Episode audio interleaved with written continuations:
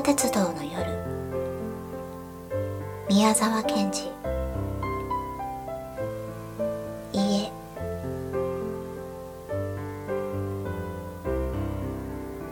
ジョバンニが勢いよく帰ってきたのはある裏町の小さな家でした。その3つ並んだ入り口の一番左側には空き箱に紫色のケールやアスパラガスが植えてあって小さな2つの窓には日覆いが降りたままになっていました。お母さん今帰ったよ。具合悪くなかったの？ジョバンニは靴を脱ぎながら言いました。ああジョバンニお仕事がひどかったろ。う今日は涼しくてね。私はずっと具合がいいよ。ジョバンニは玄関を上がって行きますとジョバンニのお母さんがすぐ入り口の部屋に白い切れをかぶって休んでいたのでした。ジョバンニは窓を開けました。お母さん今日は角砂糖を買ってきたよ。牛乳に入れてあげようと思って。先にお上がり。私はまだ欲しくないんだから。お母さん姉さんはいつ帰ったの？ああ3時頃帰ったよ。みんなそこらをしてくれてね。お母さんの牛乳は来ていないんだろうか？来なかったろうかね。僕行って取ってこよう。ああ私はゆっくりでいいんだから。お前先にお上がり。姉さんがねトマトで何かこしらえてそこへ置いていったよ。では僕食べよう。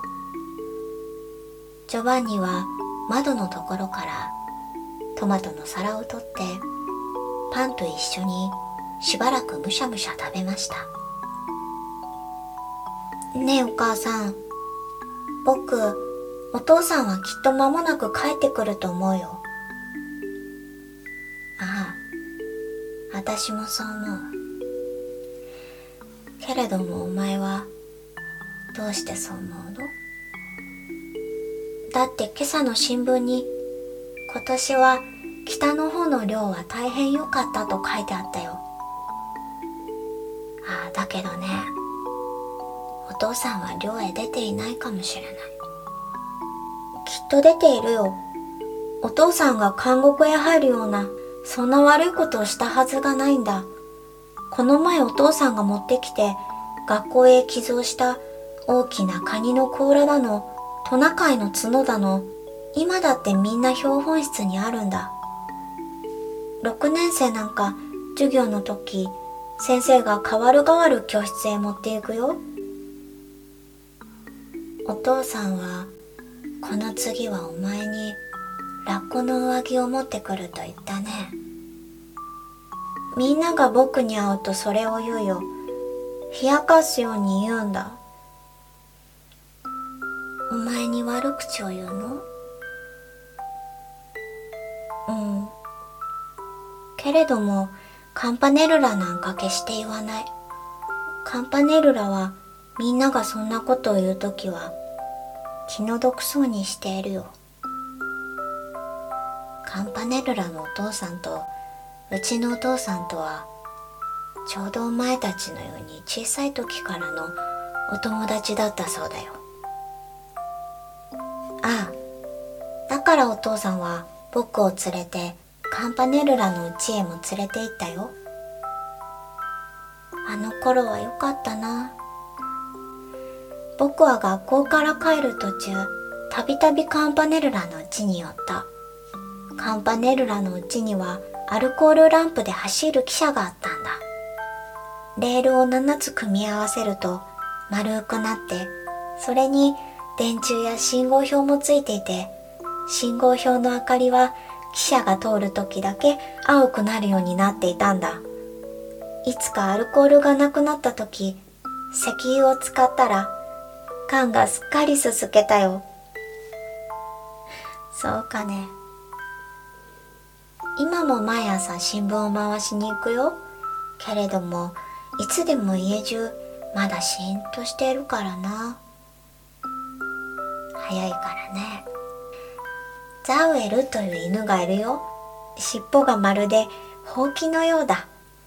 僕が行くと鼻を鳴らしてついてくるよ。ずっと街の角までついてくる。もっとついてくることもあるよ。今夜はみんなでカラスウリの明かりを川へ流しに行くんだって。きっと犬もついていくよ。そうだ。今晩は銀河のお祭りだね。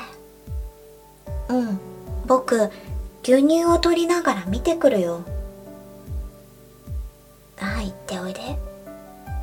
川へは入らないでね。ああ僕岸から見るだけなんだ。1時間で行ってくるよ。